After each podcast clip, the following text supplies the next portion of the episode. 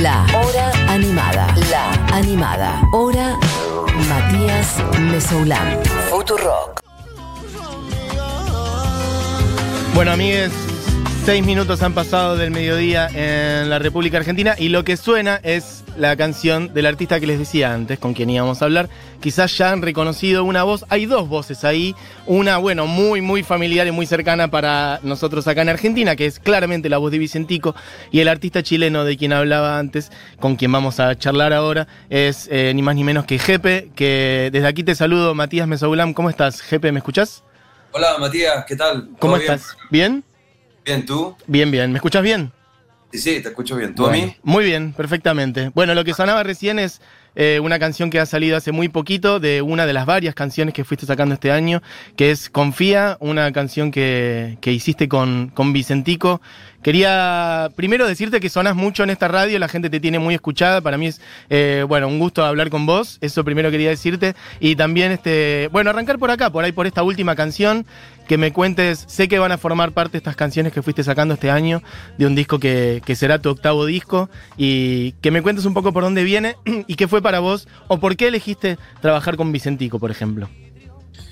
Claro, mira, la verdad que, bueno, Confía fue la primera canción que, que grabé de, este, de, de esto que va a ser un disco que saldría por lo demás a final de año, en el último semestre, ahí por, por ahí por final de octubre, principio de noviembre, y es un disco que fue grabado por, por primera vez, la verdad, para mí, ¿ah? una experiencia nueva, grabar con dos productores y dividir el disco en dos, en términos de, en muchos términos, la verdad, o sea, primero grabé en Buenos Aires por ahí por mayo y abri- eh, abril y mayo del año pasado, 2019, Ah, mira, en Buenos Aires. sí, en Buenos Aires con Cachorro López, Claro. y quizás lo conocerán, ¿no? Sí. Y es un gran, gran, gran productor y gran persona, la verdad que, bueno, yo tampoco pensaba que iba a ser una mala persona para nada, pero un señor ya, que ya trae mucho carrete, ¿cachai? Entonces Sí, digo, me han hablado, han hablado muy bien también de, de- de la persona de Cachorro López. Digo, por si alguien no lo tiene audiencia, es, es uno de los miembros de, de Los Abuelos de la Nada, entre otras cosas, y después, un, bueno, un gran productor no solamente en Argentina, sino en general en Latinoamérica. Exacto, y, y a mí me llamaba la atención, por ejemplo, las- el grado de cercanía que generaba de inmediato, así, para conmigo, Mira, que ponte tú, no sé, pues, él yo creo que se concentraba mucho más que yo, o sea, yo soy bien disperso, la verdad, entonces, no sé, vos estáis pensando una canción, ya queréis picotear en la otra, cosas así, pero él se mantenía una línea y era muy bacán, me gustó muchísimo, además, hasta el día de hoy me escribe, oye, ¿estáis bien? Eh, mirá. con la es muy buena onda, es muy buena onda. Bueno, el asunto es que esta fue la primera canción que grabamos y, y yo le dije, pucha, esta, esta canción tiene una cosa así media, media milonguera, media sonera cubana, media, media Cadillac, sin ir más lejos. Sí. Y, y también media orichas y todo ese hip hop así, la música urbana de los 90 y, y dije, pucha, que sería hermoso ya que tú no conoces directamente a Vicentico, le pudiera escribir y preguntarle si le parece venir a grabar esto. Y así fue, pues le gustó, bueno, le escribió, le gustó Vicentico y a los días después apareció por el estudio y fue muy grato, la verdad, muy entretenido conocer a la leyenda. Qué bien. Y después me decís que tuviste una segunda parte, no sé, ¿seguiste trabajando en Chile para el disco o cómo fue? Claro, grabamos seis canciones junto a Cachorro López en ese bloque de tiempo y luego, luego, mucho tiempo después, la verdad, entre diciembre y febrero de, de este, o sea, diciembre del 2019 y febrero de este año, Ujú. Cristian Jaine, acá en Santiago, productor chileno, terminamos el disco, o sea, hicimos otras seis canciones, siete en realidad, y hay una que quedó fuera o no sabemos si va a entrar o no. Y la verdad que fue muy entretenido porque, además de ser dos productores muy distintos, grabados en dos lugares muy distintos, bueno, eso tampoco es gran novedad, pero lo que sí es una novedad que, que o por lo menos para mí fue muy impresionante, que, que claro, con Cachorro era post estallido social, o sea, pre estallido social en Chile, Ajá. Pre, pre cuarentena, pre pandemia, pre todo, o sea, pre cambio de mundo y, y- y con Cristian Jaime lo contrario, o sea, lo hice en el ojo del huracán, el disco ahí en, en Chile, en Chile cuando está, bueno, lo grabé en Santiago, Sí. estaba todo explotado, por llamarlo de alguna manera, así Sí, como presente absolutamente y, y eso hace que las cosas sean, las canciones, no sé si las canciones tan, tan distintas, pero tienen otra energía, ¿cachai? Claramente. Bueno, mirá qué bueno que, que- que saques este tema porque era claramente algo que te quería preguntar, eh, la situación en Chile en general. Si querés, después nos metemos un poco más en eso. Primero contame esto, vos decís como que te influyó en las canciones que, que estabas haciendo, ¿las fuiste componiendo al calor de eso o ya las tenías compuestas y por ahí influyeron, no sé, en el tono, en la velocidad, en la instrumentación? ¿Cómo te pegó lo que estuvo pasando en Chile entre fines del año pasado y principios de este año en esos, en esos tracks que ahí grabaste en ese momento? Yo creo que a partir del 18 de octubre se, abrió el grifo de, los de las temáticas, o sea, la temática está a, flor de piel, por llamarlo de alguna manera. Era, es demasiado, hasta el día de hoy yo siento que yo nunca había vivido algo así. O sea, yo nací en dictadura en Chile, y, pero era muy, era muy, era una guagua, o sea, un bebé, no, no caché nada. Pero ahora que me tocó este 18 de octubre, la verdad que fue impresionante. O sea, la energía, la explosión social era, no sé, yo no, no había, bueno, por supuesto no había vivido, vivido eso antes, pero claro, tenía antecedentes, pero la, la, vida, la fuerza vital que apareció, y no solo lo digo en términos como de, de una energía positiva, también hubieron cosas muy oscuras, ¿cachai? sí, claro. ¿Para qué hablar? Entonces, eso era ineludible, o sea, para quien, quien estuviera relacionado con, quien estuviera haciendo canciones o pintura lo que sea, sin duda que influye, porque no hay de otra. Y para quien vivía su vida común y corriente, no sé, yendo a su trabajo, no sé, al banco, o a donde tengan que haber ido, también era una cosa que se vivía constantemente día y noche y ineludible, como te digo. Y la energía y el tono, como dices tú, sin duda está influido. Y en más de alguna canción se cuela por ahí algún, alguna cosa especial. Por ejemplo, hay una canción que apareció hace unos meses atrás que se llama Tu pena es mi pena, eh, que yo lo saqué de un rayado que había, bueno, de hecho, frente a mi casa, eh, que alguien escribió por ahí, Tu pena es mi pena, usa tu poder, eh, yo estoy contigo, cosas así, ¿cachai? Sí.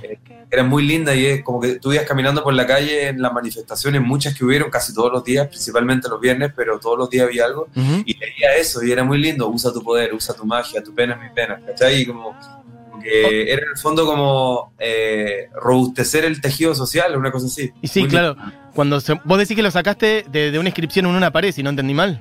Sí, sí, sí. Mirá qué bien. Claro, bueno, son movimientos, en general cuando hay una ebullición social salen un montón de cosas que por ahí antes están como tapadas o reprimidas y en general, si bien ocurren cosas este, muy feas o muy dolorosas o nefastas, este, bueno, también fluyen otras energías este, liberadoras, ¿no? ¿Cómo, ¿Cómo ves vos hoy lo que... Porque digo, a nosotros desde, seguimos muy de cerca, obviamente lo que, lo que estuvo pasando en Chile, es un, país hermano que queremos muchísimo, este, y que mm, también lo que nos llega y vemos desde acá, o por lo menos mi percepción, por ahí no estoy tan metido en el tema, pero bueno, fueron meses y meses de protestas multitudinarias, hubo decenas de muertos y actos ilegales por parte de las fuerzas de, seguridad, llevándose gente de manera eh, oscurísima, cosas que se veían en la dictadura. Y sin embargo, bueno, Piñera sigue ahí, ¿no? Como que después encima vino la pandemia, no sé cómo ves vos eh, la cuestión social ahora en Chile, ¿Qué ¿sentís que, que se fue para adelante, que, se, que sirvió de algo todo eso o quedó en la nada?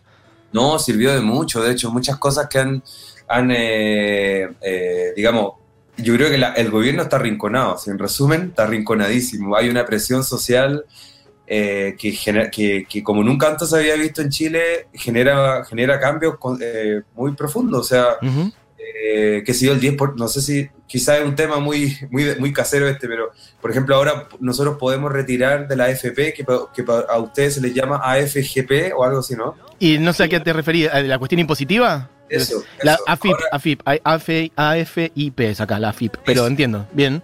Claro, ahora eh, podemos nosotros, eh, los chilenos, retirar desde la AFP eh, el 10% de lo que tengamos reunido ahí, así, sin, sin, sin problema, ¿cachai? Eso es algo que se, que se generó por una presión social increíble y te digo que el gobierno está, está arrinconado porque inclusive el oficialismo está arrinconando el gobierno y para qué decir la oposición, entonces es interesante. claro. hubiese si es que el 18 de octubre no hubiese sucedido, pero bueno, el asunto es que la pandemia, eh, al contrario de lo que pensaba el gobierno, hizo que todos los problemas inclusive se agudizaran o se vieran de manera más clara, lo cual eh, por un lado es lamentable, digamos, que siguen sucediendo las mismas, las mismas miserias, por de alguna manera, pero, pero ya, como te digo, los días están contados y interesante lo que va a suceder ahora en los próximos meses. ¿eh? Bueno, de que ya la gente está pudiendo salir a la calle, qué sé yo, recuperando, recuperando su vida etcétera. Bien, bueno, me alegro lo, que contás. Eh, si querés volvamos a hablar un poco de tu música, que es el, disparador y, también está bueno, aunque me, parecía muy interesante hablar de eso con, con vos, de la cuestión... Mira, de hecho, lo, decía antes, este, mm, últimamente pasó por acá, ha pasado por este programa Javier Amena, por este estudio, ha pasado por acá Alex Anwanter y, y en todos esos casos siempre hablábamos de la cuestión en Chile y ellos siempre decían que veían algo que estaba a punto de explotar, ¿no? Y al final, bueno, pasó a fines del año pasado, así que bueno, no quería dejar de hablar de eso, pero, pero bueno, tenés entre manos un disco que será tu nuevo disco. Me interesa, vos siempre tenés como una, en, general, en lo que veo de tu recorrido de tus discos, eh, como una pata más en, como si fueran dos elementos, ¿no? Por un lado tu, tu, tu, elemento más pop, este, o de programaciones, o más electrónico, y por otro lado la línea sonora del folclore, y específicamente por ahí el folclore andino, y siempre mixturando esas dos cosas, hasta el último disco que sacaste, que es específicamente el de Folklore Imaginario, que ahí sí fuiste bien de lleno para, para un lado. ¿Querés contar un poco de ese disco? Porque creo que acá en Argentina no rebotó tanto como creo yo que debería haberlo hecho, porque es un disco hermoso que tiene que ver con música folclórica específica de Chile, o me equivoco, o en general de, Latinoamérica. Yo creo que las dos, ambas, porque el trabajo Margot Loyola Palacio, que es, conocerán Violeta Parra, ¿no? O sea... Sí, claro, pero sabes que Margot Acá en Argentina no es tan conocida. Sí, claro, y, tiene, y tiene sentido también que, no, que, sea una cara no tan visible porque justamente eso representa.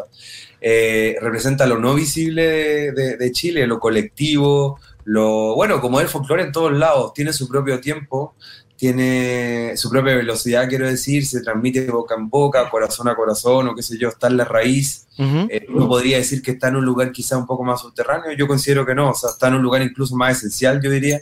Y así el folclore, y así se movió Margot Loyola. Ella eh, documentó, por llamarlo de alguna manera, archivó eh, gran parte, si no, casi, si no la totalidad del folclore chileno sacó muestras de todos lados, desde la isla Pascua, pasando por Arica, que el norte, Punta Arena en el sur, y, por supuesto lo largo y ancho, y hizo una radiografía exhaustiva y, emocional también del folclore chileno, y, ese es, su, es un legado que es tremendo. Ella tuvo la, no sé si la suerte, pero bueno, en su caso sí, la suerte de vivir muchísimo y hasta los 95 años y, y todo hasta el último suspiro que yo, yo la vi ahí y en ese momento. Mira. Eh, eh, eh, exudaba fuerza así como, no, no me quiero morir, quiero estar aquí, Mira. No quiero morir, quiero estar aquí, quiero seguir haciendo esto. Bueno, la cosa es que eso es Margot Loyola, o sea, como una fuerza colectiva que sigue, sigue hasta el día de hoy muy presente en Chile. Y uno, y uno acá casi no se da ni cuenta dónde está, pero de repente, no sé, por el Guachitorito, el, el South Saulerí son canciones del folclore que uno le, enseña, le enseñan en la escuela, bueno, ella los trajo, ¿cachai? Claro. Y, eh, qué sé yo, bueno. Eh, y tenía muy buenas amigas con Argentina, bueno, con todos los países de alrededor. Y claro, a lo que me refiero de que es folclore latinoamericano y chileno al mismo tiempo, es que ella, eh, creo yo que fue la primera que dijo que la cueca, que alguien, alguien dijo por ahí que, que era única y exclusivamente chilena, justamente no lo es de hecho, su raíz podría estar, o sea, dice ella que está tanto en África, en el África árabe, eh, tanto como en toda Latinoamérica. De hecho, hay eh, parte de una cueca, una cueca de forma argentina, hay una cueca eh, peruana, inclusive en México hay una que se llama La Chilena, que es una, una música que se hace en Oaxaca, qué sé yo. Bueno, Mira. la cosa es que ella siempre decía, la música chilena o, o, la que se manifiesta en Chile es eso, una, una manifestación de una raíz más profunda que está digamos, que tiene eh, en todos lados origen, ¿cachai? En Latinoamérica, en África, etcétera, etcétera. ¿Y siempre, estuvo, siempre estuvo presente en vos el, el folclore, no sé, en tu infancia, por ejemplo? Porque recuerdo por ahí el inicio de tu música era un, no sé, por ahí algo más ligado al pop acústico y de a poco, creo yo, fue apareciendo eso, a la vez que también fuiste como electrificando más tu sonido, digamos, por decirlo rápidamente. Pero el folclore en ti, eh, en vos, ¿desde cuándo sentís que estuvo presente? En mí, la verdad que no, cuando yo no me crié para nada con folclore y, hasta bien grandote ya empecé a escucharlo, que fue como a los 18. Mira. Y ahí descubrí a Víctor Jara y, de pasadita Violeta y, y, uno lee, hay mucha literatura por supuesto Violeta, entonces ahí nombran Margot Loyola, Margot Loyola, Margot Loyola. Ah, okay. Margot Loyola cuando fue de, fiesta con la Violeta Parra a tal lugar o tocó en tal lugar con ella, qué sé yo, bueno, eran muy, muy partner ellas dos. También hay una mujer, otra mujer que se llama Gabriela Pizarro, que es importantísima también. Esas son las tres grandes. Bueno, y este disco yo lo hice porque, bueno, tuve la suerte de conocerla y, todo esto que les, te conté al respecto de su energía y su ganas de vivir eternamente. Y, así fue, hice el disco y me junté con la gente que que en algún momento fue su alumno, fue alumno de ella, digamos, que son chicos muy jóvenes, digamos, por lo demás, de 20 y algo, qué sé yo. Y ellos me enseñaron básicamente cómo se hacen las canciones, cómo, cómo se tocan las canciones, cuáles son las leyes de la cueca, cuáles son las leyes de, un montón de cosas y, eso me hizo disfrutarlo de una manera y considero yo que hay, un antes y un después, creo yo, con ese disco para mí y es de mis discos favoritos, de todas maneras. es como un comentario musical, yo nunca me había permitido hacer eso, decir, esto creo de la música, a esta persona admiro y bueno, eso. Mira, qué fuerte porque me hablas de Margot como una recopiladora y pienso, no sé si la conoces, acá en Argentina una recopiladora también de música muy importante a la cual le debemos que no se hayan perdido un montón de canciones eh, y de sonidos y de hasta de instrumentos que se llama Leda Valladares, no sé si la conoces, pero... Claro, o ah, sea, amiga, amiga de Margot Loyola. Exacto y que tuvo un mismo rol y pienso además qué fuerte que esas tres figuras que vos mencionás, las tres son mujeres, ¿no? Violeta Parra, Gabriela, Margot Loyola, yo pienso en Leda Valladares. Bueno, claramente hay una, una línea ahí, ¿no? A seguir. Sí, claramente. Es que lo que pasa es que quizá, eh, y, o sea, mira, por ejemplo, cuando, cuando a uno le explican aquí quién es Violeta Parra, o quién fue más bien, siempre dicen, no, una mujer como bien tosuda, obstinada, como que si fuese una característica negativa y una mujer en los años 50, 40, 60, o sea, tenía, tenía que pelearla con un patriarcado heavy. Y eso la, creo que yo, creo, como decimos aquí en Chile, les ponía la piel más gruesa, ¿cachai? Entonces, ella ahondaban en su tarea de una manera más profunda, más desafiante, más, más fuerte, creo yo, y le, le debe haber sucedido a Leda también, le sucedió a Violeta, Margot, ¿cachai? Que tuvieron que lidiar con un montón de cosas eh, en ese tiempo, en ese tiempo que la hizo sensibilizarse, creo yo, de una manera más, no sé si más profunda, no creo, o sea, más, todos los artistas tienen un grado de profundidad distinto y qué sé yo, pero con una sensibilidad que hizo que la experiencia del folclore eh, recopilado por ellas tenga ese otro anexo que es la parte emocional, ¿cachai? Como la de generar una relación con el, con el cultor originario. Eso es muy interesante y creo que lo han podido lograr, lo pudieron lograr estas mujeres y, Quizás por ser mujeres, no sé. Yo creo que por la dificultad que les tocó, por el desafío que les tocó vivir, algo así. Tal cual. Bueno, pienso también en, creo que en estos tiempos hay como otra conexión con el folclore en general en la región, eh, que es algo que, bueno, en tu música viene estando presente en los últimos discos, eh, pero digo, pienso también, hiciste una canción con Natalia Lafourcade, ¿no? Hace poco, Timidez, y ella a su vez viene haciendo varios discos en esa línea, así que es algo que claramente está girando mucho en el continente de otra manera, y lo cual me parece muy saludable.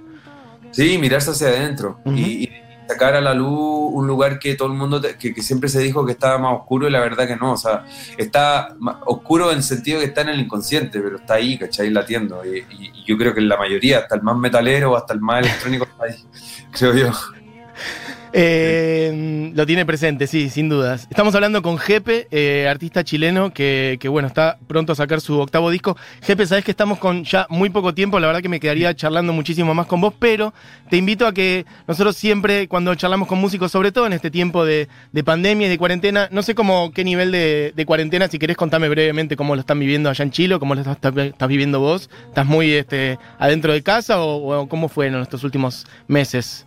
Sí, uno puede, yo puedo decir que he tenido el privilegio, lamentablemente, de poder quedarme en la casa, porque acá hay mucha gente que ha tenido que salir, me imagino en Argentina también, a, su, a sus trabajos, porque, bueno, no, básicamente no les queda de otra. Y exponerse.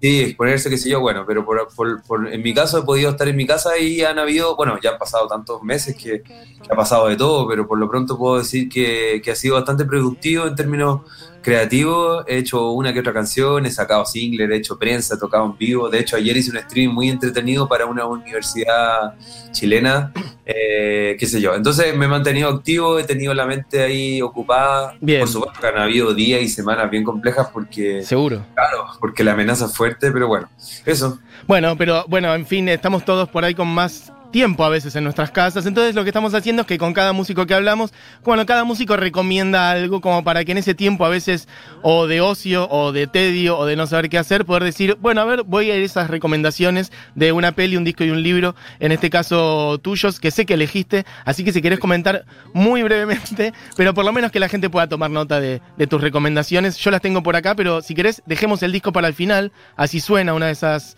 canciones. ¿Querés decirme el libro o la peli que recomendás? Claro, el libro, el libro solo, yo creo que eh, es muy especial. Eh, de hecho, lo compré en Buenos Aires. Se llama Qué desastre, cómo convertir errores épicos en éxitos creativos. El autor es Eric Kessel. Ok. No tengo ni idea, así que decime brevemente de qué va, pero entiendo No, que. Es un libro que se trata de lo que siempre nos ha pasado toda la vida, que es sacar fotos con error. O sea, como meter el dedo entre medio de la foto o, de- o- o descuadrado. Ok. Y verle, verle el grado entretenido y artístico que tiene eso. Ese- solo se trata de errores fotográficos. Es increíble. es increíble. Ok, perfecto. Hecha la recomendación. ¿Y la peli por dónde va? ¿Cuál es? La peli se llama The Hunt o La Cacería y es de un eh, director danés que se llama Tomás Winterberg. La habla- vi, la vi. ¿La viste, no? Sí. Y habla como del como de un hombre, un hombre que está como de- como defendiendo su, su postura ante el mundo que lo juzga y todo el tiempo. Es muy interesante. Lo acusan, creo que de, de- o de un acoso sexual o de un asesinato. Muy- una de, una- de pedofilia. De pedofilia, ok. Y está Muy- todo contra él y bueno, en fin, es muy interesante. Muy interesante. Está sí. muy Vean. bien. ¿Y el disco final que recomendás, cuál es? Ay, se me olvidó cuál les dije, pero bueno, voy a buscar. voy a buscarlo. Espera que Eh. creo que lo tengo por acá. Ah, sí, tenía que ver justamente, eso me recordaba con Vicentico, habías Ah, elegido uno de los Fabulosa Cadillacs. Sin ir más lejos, claro, para mí el, un disco de los más fascinantes en Latinoamérica que tiene el disco más experimental que yo he escuchado y que, y que está a la luz, digamos, porque tiene hardcore, tiene ritmos caribeños, tiene de todo, canciones muy dulces, canciones muy fuertes, qué sé yo, me encanta ese disco, lo escucho constantemente y no digo solo porque ahora hice una canción con Vicentico, sino que siempre lo escuchaba me ha parecido como, una, como que tiene mucho arrebato y eso me gusta. Sí, de hecho te, te- me consta que, que es así porque te he escuchado hablar de, de los Cadillacs varias veces y de cómo algunas canciones que ellos hicieron, como una cumbia eh, que se llama mm, Padre Nuestro de los Cadillacs. ¿No? Sí. Así Sí. que, bueno, Jepe, che, gracias por pasar por, por acá. Nos estamos quedando sin tiempo, pero bueno, te vuelvo a decir, tu música suena mucho acá en la radio y en este programa en particular. Y cuando se termine la, la pandemia y la cuarentena y estemos yendo y viniendo y que haya shows y demás, eh, bueno, estás invitadísimo a venir por acá a la radio un día a charlar de vuelta en el estudio. Muchas gracias, cuídense y un abrazo, gracias por la entrevista. Por favor, un beso grande. Hablábamos con, con Jepe y vamos a escuchar una canción de ese disco para cerrar el programa. Pero bueno, antes, como digo, voy a cerrar el programa porque se nos hizo larga la entrevista, pero estuvo muy buena con Jepe. Vamos a escuchar un tema de Surfer Calavera, que es el disco, uno de los discos más variaditos de los Cadillacs, llamado Surfer Calavera, una canción que se llama Hoy lloré, canción, justamente, compuesta este, por Flavio Cienzarulo y en la cual también está Rubén Blades. Creo que en realidad las compusieron juntos, etcétera. Básicamente los Cadillacs con Rubén Blades en esta canción que ahí, la puedes tirar cuando quieras y cerramos con esa. Del disco Surfer Calavera, elegida por Jepe. Hoy lloré canción. Amigues, esta fue la hora animada. Nos reencontramos el lunes. Tengan un gran fin de semana. Beso grande.